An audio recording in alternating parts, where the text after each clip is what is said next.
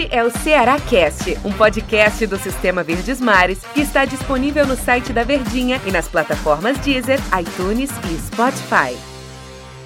Aquele abraço para você que está ligado nas nossas plataformas, aqui pelo Sistema Verdes Mares de Comunicação. Está começando mais um Cearacast, falando do seu clube de coração, o Alvinegro mais querido do estado que na próxima quarta-feira, também conhecido como amanhã, entra em campo pela Copa do Brasil. O adversário será o Oeste. Mas o nosso papo, hoje, com o meu amigo, um grande comentarista, Tom Alexandrino, ele que é a elegância nos comentários, o nosso bate-papo vai em cima de dois jogadores em particular. Talvez os dois maiores nomes do elenco alvinegro a maior expectativa ou as duas maiores expectativas para esta temporada. Eu falo de Rafael Sobis e Fernando Praz.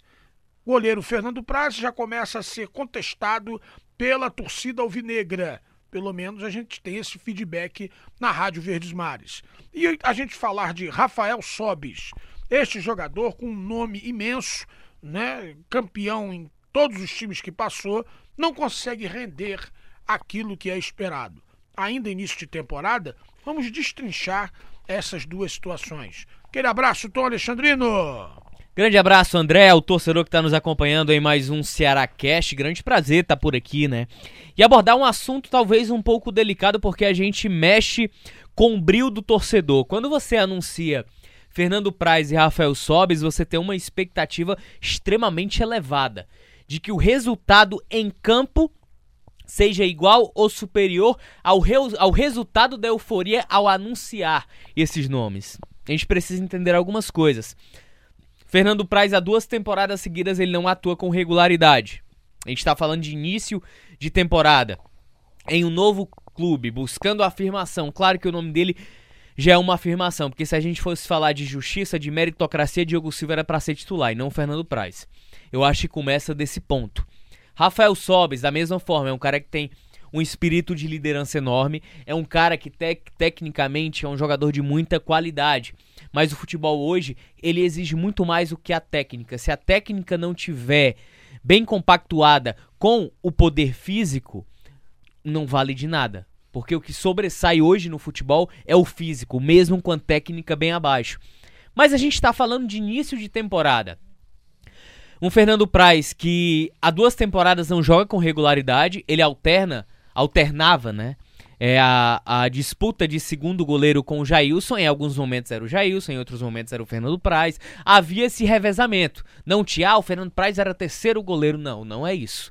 Ele alternava esse posicionamento com o Jailson. O principal goleiro do Palmeiras é o Everton. Era e é o Everton. Então ele por passar dois anos sem um ritmo de jogo mais apurado, de estar tá buscando ainda a melhor forma física, é preciso ter paciência. Não estou falando que o torcedor precisa ter paciência, mas de quem está à frente da equipe entende e compreende que o futebol nesse momento ele precisa do tempo para que o Fernando Praz, com os jogos, com as atuações, ele volte a ganhar aquela minimamente aquela forma física com a qual ele ficou conhecido e com o qual credenciou para toda a euforia do torcedor.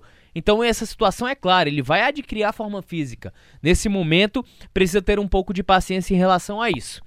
Vamos para o caso mais delicado. Eu vejo mais delicado que o Fernando Praz. Rafael Sobes. Até uma impressão que o André trouxe na, na transmissão de sábado contra o Bahia de que em alguns momentos Rafael Sobis estava trotando em campo. Não estava conseguindo correr, né? Não tinha mais aquela explosão. E o final do jogo foi é, preocupante, porque ele estava visivelmente extenuado, acabado, acabado. É um jogador que não tem a mesma explosão, não tem a mesma impulsão. Ele surgiu para o mundo como segundo atacante. Se ele tivesse surgindo hoje, ele seria o que nós chamamos de ponta esquerda ou ponta direita, aquele homem de velocidade. Na época, o futebol brasileiro ele não estava trabalhando com esse tipo de formatação. Ele foi se aprimorando ao longo da carreira, se transformou em um segundo atacante, jogando de costas pro centroavante mas o posicionamento dele no Ceará, encontrado no primeiro momento pelo Argel e conservado pelo Enderson, pelo fato de não ter tido, tido tempo suficiente para trabalhar, o conservou como um falso 9. Ele não é esse cara.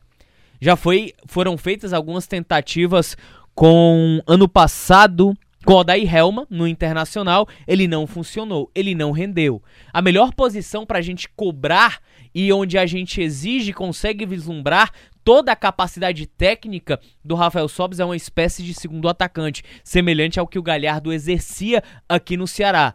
Porque ele é um cara que tem bom passe, tem boa finalização. Não adianta ele jogar de, de costas para o sistema defensivo adversário. Ele não tem a mesma mobilidade, não tem a mesma explosão, ele não é centroavante. Então, o posicionamento nesse momento do Sobis não é o ideal. Pode ser que, de certa forma, o Enderson consiga encontrar no Rafael Sobis um centroavante, um falso 9, mas eu acho muito pouco provável.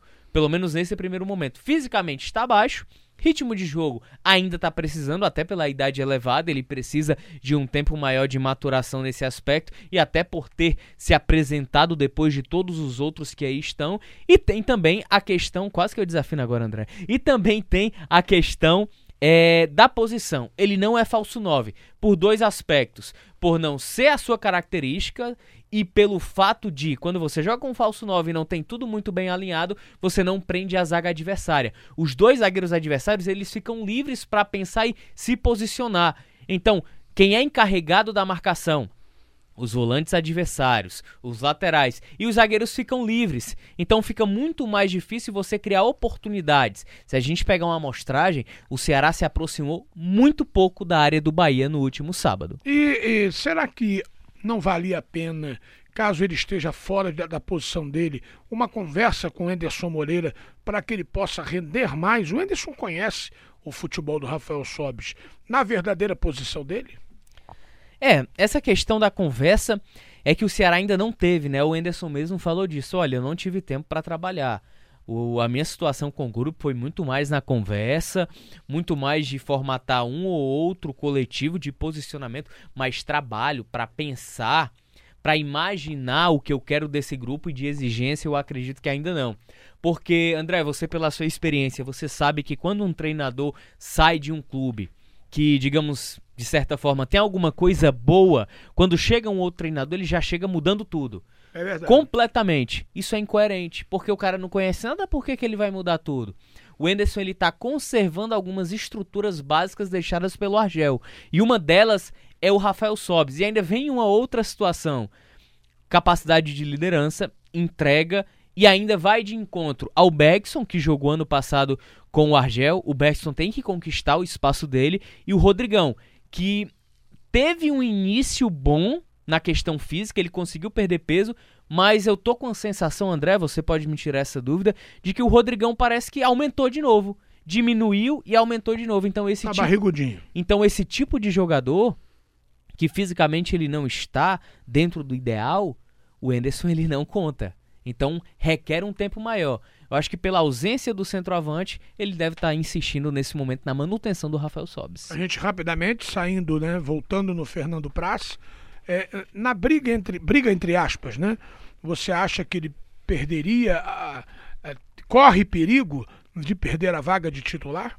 Eu acho que ainda é muito pouco, André, torcedor.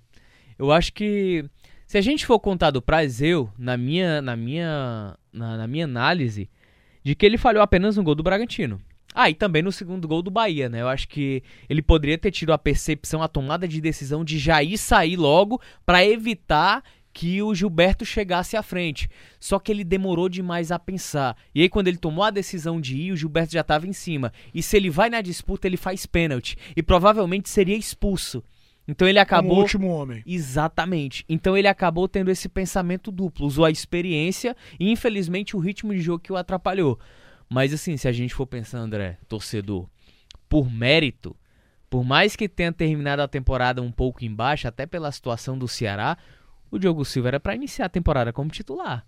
Não era para ser o Fernando Praz. Mas o Fernando Praz vem com o know-how, vem com o nome, vem com a experiência. Mas já que tá aí, eu acredito que a mudança agora ela não beneficiaria muito o Ceará e nem muito menos a construção de identidade que está buscando o Anderson. É verdade. Vamos aguardar que realmente esses dois jogadores tenham um, um, ainda uma recuperação, porque eles podem dar muito ao Ceará Sporting Clube. Pela experiência, né? Pela qualidade, eu acho que pelo retrospecto de carreira dos caras, o Rafael Sobis tem um, tem um espírito de liderança absurda. É um cara que, profissionalmente falando, ele é muito íntegro, ele é muito correto, da mesma forma o Fernando Praz. Então, o Ceará ele precisa que essas peças funcionem, não só no vestiário, mas dentro de campo também. E claro, a gente precisa de um tempo a mais para que essas peças funcionem. Este é o nosso Cearacast aqui pelas plataformas do Sistema Verdes Mares de Comunicação. Amigo Tom, forte abraço, meu irmão. Valeu, Andrezão. Grande prazer, grande abraço e valeu mais uma vez, hein? A gente volta a qualquer momento na nossa programação, nas nossas plataformas, aqui com muito mais do Ceará Sporting Clube. É por isso que eu digo ademã. Este é o Ceará Cast, um podcast do Sistema Verdes Mares que está disponível no site da Verdinha e nas plataformas Deezer, iTunes e Spotify.